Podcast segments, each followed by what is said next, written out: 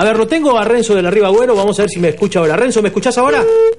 Hola Pierre, mucho mejor, gracias. ¿Cómo estás? Buenas tardes. ¿Qué, todos. ¿Qué tal, Renzo? Un saludo para ti. Bueno, aquí estábamos conversando con el doctor Carlos Alvarado y también con Mario Pinedo respecto a todo lo que ha sido esta semana tan convulsionada y tan agitada para ustedes con el fallo del jurado nacional, con el fallo del jurado electoral, luego aparecen las tachas. Pareciera que no van a tener ustedes paz ni calma durante la campaña y faltan menos de 40 días para, o poco más de 40 días para la elección.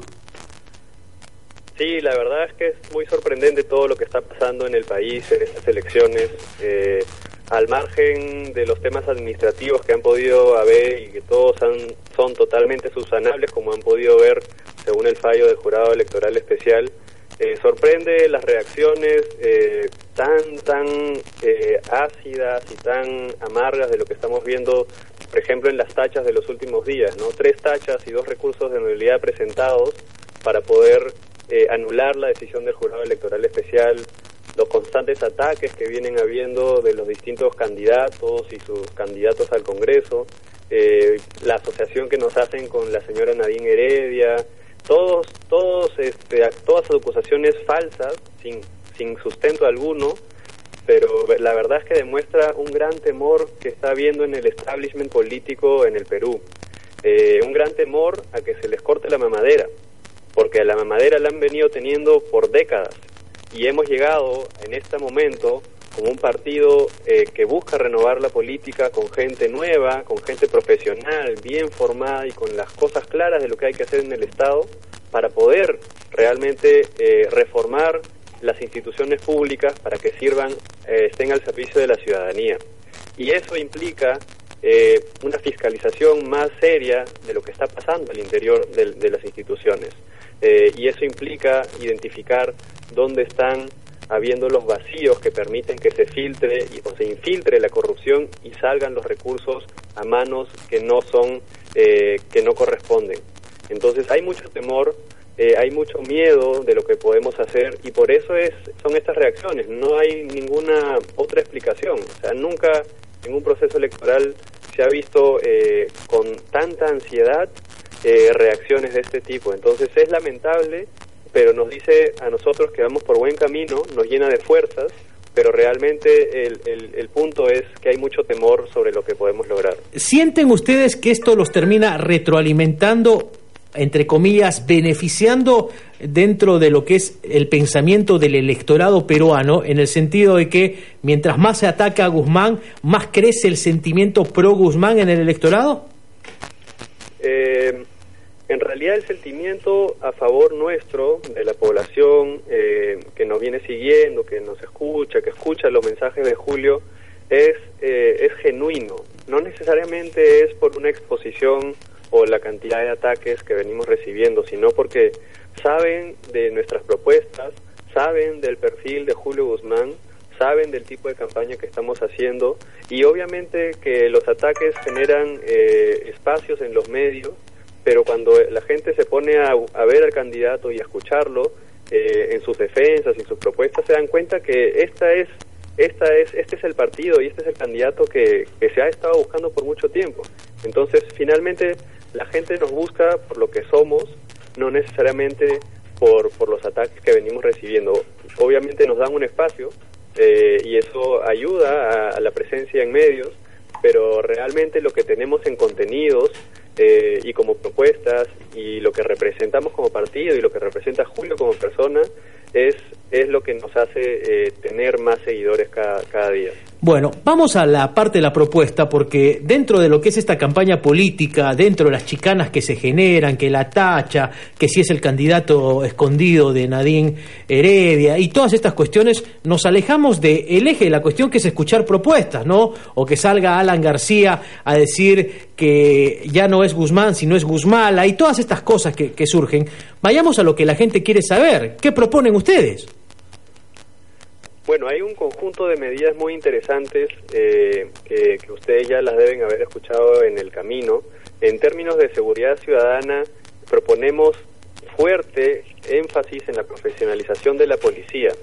La Policía Nacional ha venido perdiendo credibilidad, ha venido perdiendo capacidad de entrenamiento, ha venido perdiendo un poco la, profesionalización. Es, este, acá tenemos un conjunto de policías que rotan en diferentes unidades eh, sin necesariamente especializarse en algo. Entonces lo que queremos es, por un lado, profesionalizarla, y eso qué quiere decir, empezar con el entrenamiento y, eh, darle la, mayor eh, responsabilidad posible a 10.000 policías de élite para que puedan empezar a trabajar en, las, eh, en, el, en, el, en, el, trabajo fuerte de seguridad ciudadana, en las calles, en la investigación, en, en las estrategias, en diferentes medidas para poder liderar el proceso con policías que son realmente confiables, que están debidamente entrenados y que puedan hacer el trabajo eh, para poder cortar con los temas de inseguridad que venimos viviendo. Estos 10.000 policías de élite son los que nos van a ayudar a formar a las siguientes generaciones de policías y dar el ejemplo y, y el levantar la moral de la policía que está tan alicaída eh, por las desconfianzas, por el maltrato, por el mal salario, eh, por la falta de, recursos, de soporte para, para poder hacer el trabajo de seguridad eh, y por otro lado, en temas de investigación, se dejó de investigar hace muchos años en el, en el país. La policía dejó esta labor por mucho tiempo. Eh, el área de investigación de la policía tiene gente que rota permanentemente a comisarías, a tránsito eh, y a diferentes otras áreas, pero no hay una especialización en investigación. Y esa es la base de poder hacer el trabajo de seguridad ciudadana efectivo sin investigación, sin información, sin saber dónde están los focos y cuáles son los tipos de crímenes y qué medidas se requieren para atacarlos, no hay proceso de trabajo eh, eh, eh, de impacto en reducción de seguridad ciudadana. Entonces, esas dos cosas de la mano, solamente por decir algunas, porque el tema es mucho más complejo, requiere una articulación más fuerte con el Ministerio Público, con la Fiscalía, hay temas más complejos que ver, pero esos dos son, digamos que los productos de bandera que nos van a ayudar a empezar a hacer el trabajo ya eh, más más este más más de contenidos en todo lo demás porque este es un sistema de, de reformas que hay que hacer pero por esos dos lados es lo que vamos a ponerle eh, más énfasis. Legislación laboral, ¿no? ¿Qué hacer con los trabajadores en el Perú, con los jóvenes em, eh, trabajadores? Acuérdate lo que pasó con la tal ley Pulpín, que al final no pasó en nada. ¿Cuál es la idea de ustedes respecto a lo que tiene que ver con la legislación laboral en el Perú? Bueno, la legislación laboral, eh, lo que lo que estamos buscando hacer, como como ya lo ha comentado Julio antes, es tratar de de dar eh, accesos a, mayor cantidad de empleo, protección eh, de ciertos derechos laborales. Ahorita no te podría comentar los detalles, pero, pero siempre estuvimos en contra de, la ley Pulpín. Eh, estas leyes que buscan flexibilizar los despidos y las protecciones de derechos de los, de, los trabajadores jóvenes no, no tienen mayor sustento. Acá se busca obviamente hacer un trabajo integral donde tanto la empresa eh, privada como, como el, el, trabajador puedan encontrar un clima laboral eh, propicio. No quiere decir eso que eh, para que haya mayor inversión y para que el sector privado pueda tener, inyecte más recursos de inversión, de generación de empleo, tenemos que hacer que tengan, que tengan todo el poder a costa del trabajador. El trabajador tiene que tener una compensación de vida, tiene que tener un seguro de salud, tiene que tener eh, cierta seguridad de su estabilidad laboral. Y esas, y esas, esas eh, medidas que se venían proponiendo no son las que vamos a empujar. Eh, obviamente que tampoco queremos que, el sector privado se sienta amarrado para, para mantener a trabajadores, por ejemplo, que no rinden. ¿no? Esto, ¿Hay que incrementar el, el salario mínimo vital, Renzo? Hemos propuesto que el salario mínimo vital se va a incrementar en aproximadamente 100 soles, pero definitivamente esta no es una medida fundamental por sí sola para poder eh, para poder mejorar las condiciones de vida de los trabajadores y de los y los ingresos. Esto tiene que ver con una reforma más integral que tiene que ver con el desarrollo productivo del país. Y esa es una de nuestras de nuestras medidas más fuertes que tiene que ver con el mercado del progreso que, que proponemos y con, con el fortalecimiento de COFIDE para poder hacer como una agencia de desarrollo productivo y de la competitividad en el país. Eh, industrias en el Perú no hay. Eh, y en países eh, vecinos como Brasil, Colombia, Chile, industrias que se han venido desarrollando por muchos años. Por ejemplo, en Chile la Corfo se dedicó a, promover el emprendimiento de industrial, el desarrollo industrial en Chile y a dar asistencia técnica para que sus industrias y sus empresas crezcan. En el Perú no tenemos algo parecido, tenemos un Ministerio de Producción con una serie de programas aislados basados en capacitaciones eh, que, sirven para nada realmente.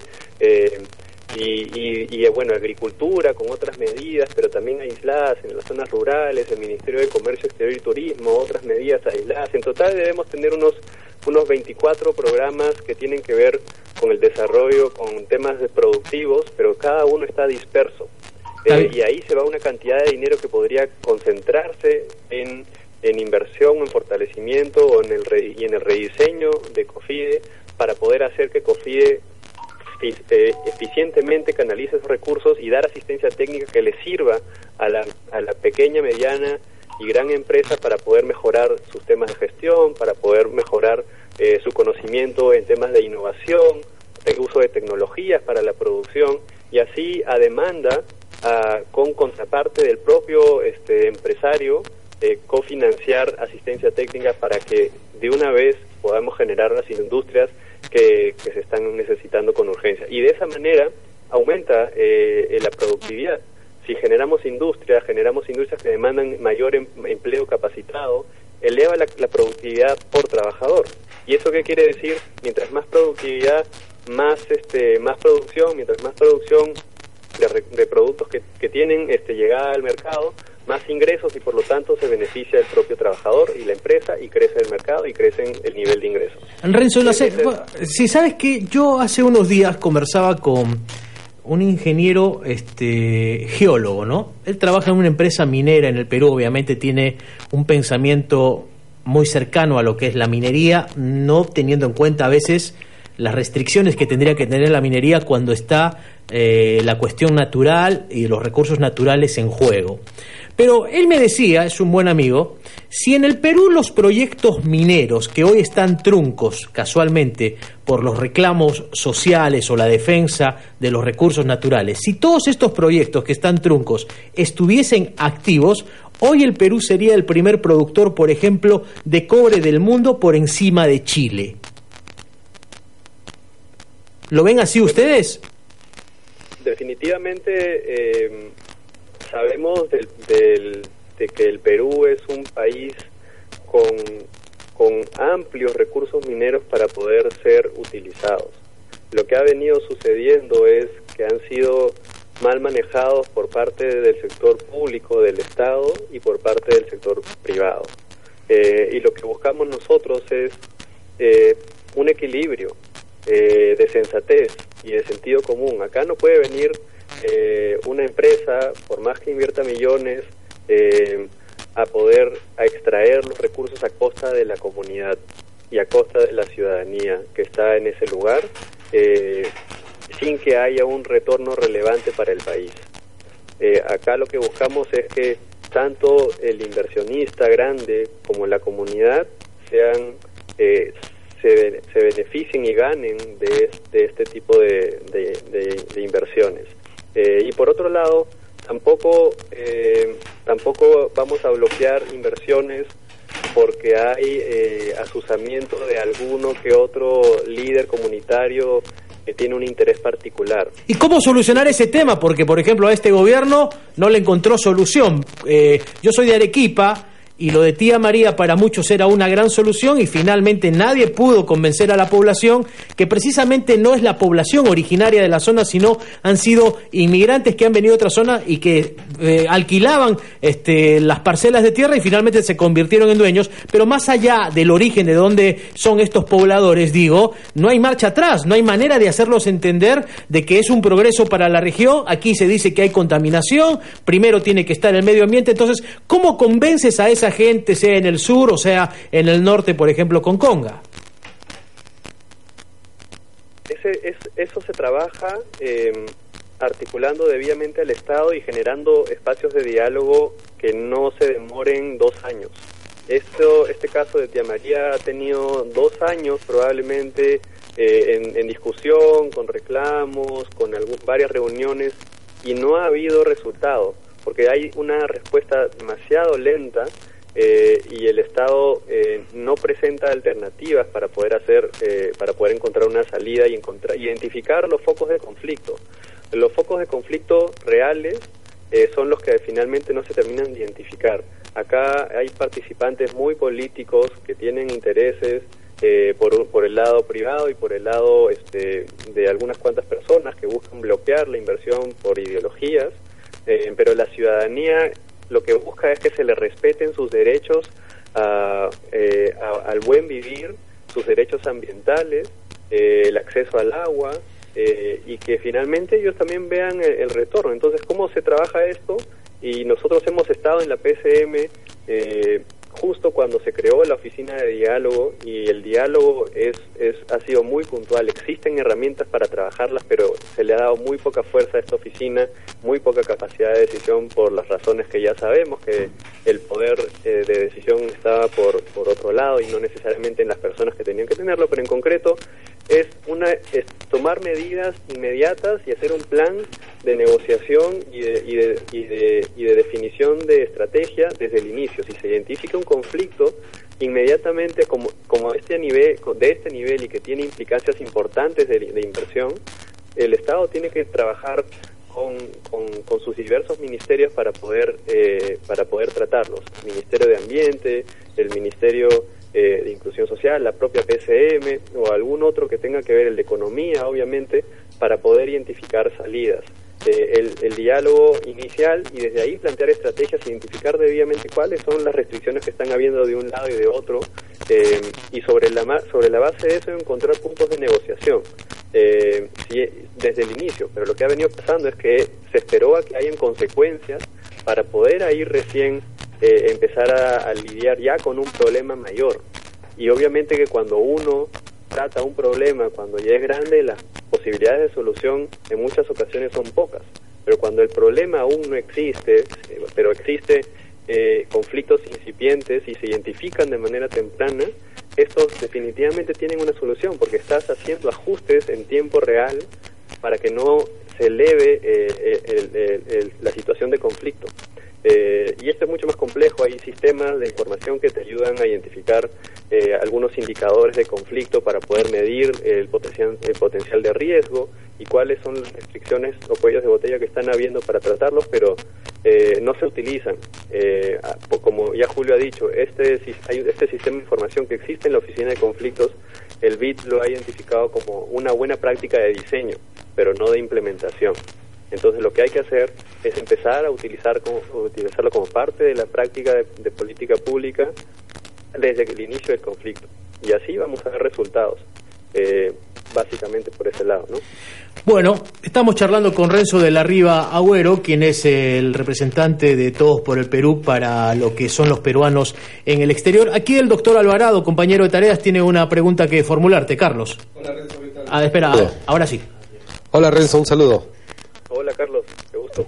Una pregunta, este, yo voy a ir más al plano político. Si las elecciones presidenciales fueran el próximo domingo en el Perú, ¿cuál es el candidato, teniendo en cuenta el crecimiento de Julio Guzmán a la, como candidato a presidente y sabiendo de acuerdo a las encuestas y el seguimiento que no se hace, que hace a ver, levantar un poquito, Mario, eh, Manu, dale. Hola. Ahora sí la pregunta es la siguiente, teniendo en cuenta el crecimiento de Julio Guzmán en el Perú para las elecciones presidenciales, y si estas elecciones fueran el próximo domingo, ¿cuál es el candidato, según la opinión de ustedes, a vencer en este momento para que Julio pueda llegar a ser presidente? ¿Cuál es el candidato que ustedes entienden que puede llegar a una segunda vuelta o que sería a vencer? Bueno, definitivamente en ese momento, según las encuestas, eh, estamos alrededor del 18 a 20%, en segundo lugar, eh, solamente eh, teniendo al Keiko Fujimori como principal competidor hacia arriba. Eh, pero lo que tenemos que vencer realmente es, son, son, es el recorrido que nos falta hacer por el país. Si empiezan a analizar las estadísticas, aún hace falta trabajar mucho en el reconocimiento de nuestra campaña y de Julio Guzmán como candidato para poder lograr un mejor posicionamiento. Entonces el potencial de ganar eh, más gente eh, que quiera votar por nosotros es muy amplio. Entonces ahí hay un, ese es el trabajo que debemos hacer. Nuestro nuestro trabajo no es atacar a los candidatos directamente, porque lo único que hace es mostrarnos débiles a nosotros y mostrarlos y fortalecerlos a ellos. Y, lo que tenemos que hacer, y eso en realidad le sirve para cada candidato, es trabajar sobre las fortalezas. Y nuestras fortalezas son el reconocimiento de los problemas del país y una visión clara y nuestras propuestas. O sea, digamos que el rival sería el desconocimiento que todavía hay en sectores del Perú de lo que propone Guzmán. Así es, tenemos que trabajar más fuerte en la difusión de nuestras propuestas. Bueno, pero te digo que ese desconocimiento, disculpa que te interrumpa, mal no le fue en el sur, porque recién está yendo Guzmán al sur, estuvo en Cusco y ahora creo que está en Puno, pero en la última encuesta señala que Guzmán en el sur del Perú está por encima de Keiko Fujimori con guarismos de 25 a 21%. Definitivamente en el sur tenemos mucha fuerza eh, pero hace falta trabajar otras zonas de la, de la Sierra Central, Norte, de la selva, inclusive en la propia Sierra Sur. Bueno, ahora con, con este recorrido que está haciendo Julio por, por esa zona, eh, la, el, el reconocimiento va a ser mucho más amplio y, y si han visto ustedes las imágenes, eh, las convocatorias y la participación ha sido masiva y el impacto de los mensajes de Julio han sido muy potentes. Entonces esto definitivamente va a tener repercusión en otras zonas de la sierra, pero el trabajo es con nosotros mismos.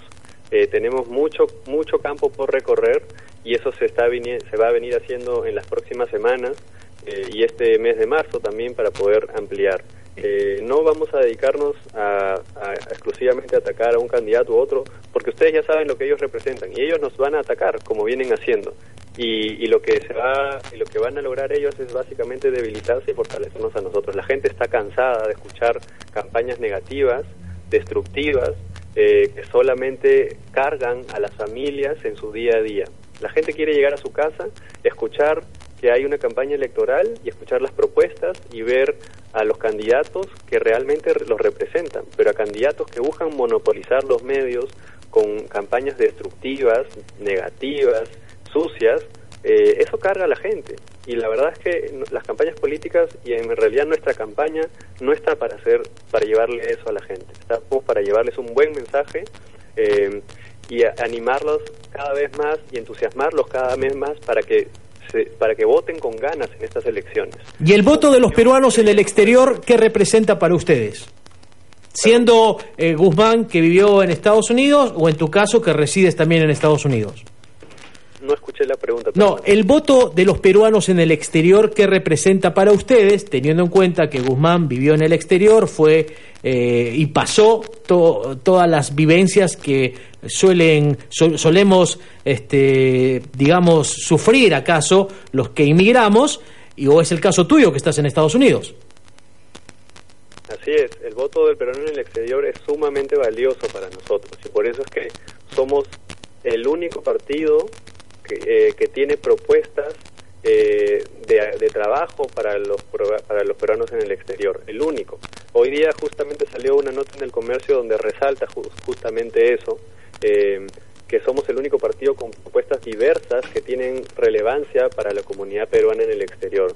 Y la verdad es que somos 885 mil electores en estas en esta en estas elecciones que vamos a votar el 10 de abril eh, y esto ha venido creciendo, pero somos más de dos millones de peruanos que vivimos afuera y no es posible de que los partidos no se tomen la molestia de, preocuparse por su gente que no está viviendo en el país. La gente que salió en el país salió con un sentimiento de, nostalgia. La gran mayoría salió con nostalgia porque tuvimos que dejar eh, muchos el país por situaciones de, complejas que estaban sucediendo en el Perú pero siempre añoramos el Perú, pero no puede ser que nuestro propio gobierno, nuestro propio Estado nos tenga marginados.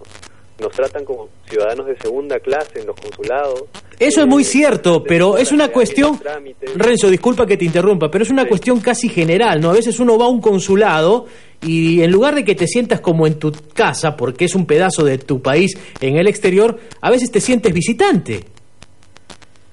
Así es, así es. Y la verdad es que lo que estamos buscando es cambiar eh, el rol del Estado y la relación del Estado con, el, con, con, la ciudadanía. debe ser una relación de responsabilidad, de una, de una relación responsable, horizontal, en el que el Estado está para poder eh, darle los servicios que merece el ciudadano. Y el ciudadano obviamente responder siendo responsable con los deberes y, las, las normas que se establecen. Pero el Estado está fallando acá, entonces no es posible que sigamos siendo eh, ciudadanos de segunda clase en el exterior, inclusive en el propio en el propio país, eh, en Perú, eh, tratados de esa manera. Acá lo que buscamos es un cambio de, la cultura de trato del Estado, pero también de los servicios efectivos. Y eso es lo que vamos a, vamos a trabajar una vez que estemos en el gobierno. ¿Terminaron de solucionar el asunto del comité en Buenos Aires? ¿Ya está todo claro, Renzo? Aló, no, no, escuché bien. No, te decía, si el tema del comité en Buenos Aires, en la Argentina, está todo clarificado, más o menos queda como nos habías contado la primera vez que charlamos. Siempre estuvo claro. Lo que ha sucedido es que ha habido una persona que se llama Juan Carlos García que nos ha venido causando problemas. Y eso ya se ha cortado de raíz hace rato. Así que no se dejen engañar eh, por esta persona, porque ese comité está liderado por tres personas, que son Ellen Lizana Espinal, Luis Alberto Rodríguez Ríos y Anthony Palomino Mazo. Ellos tres son los que encabezan el comité de Buenos Aires para la campaña Julio Guzmán y Todos por el Perú. El coordinador nacional, como ya lo he dicho, es Carlos, Carlos Dávalos Tello. Y ellos son los que lideran Carlos a nivel nacional y esas tres personas, Helen, Luis y Anthony, lideran el comité de Buenos Aires. Nadie más.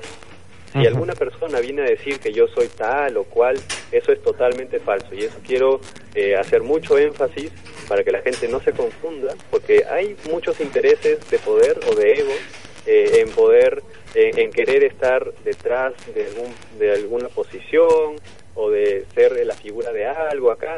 Todos, como ya he dicho antes, somos voluntarios ah. y lo único que buscamos es ver un mejor país para, para nuestros hijos y para nuestros nietos y los que nos siguen. Ahora, García habla de un video, lo ha mostrado, que supuestamente dice que Guzmán allí en ese video lo reconoce como el representante. Ese es, digamos, su caballito de batalla.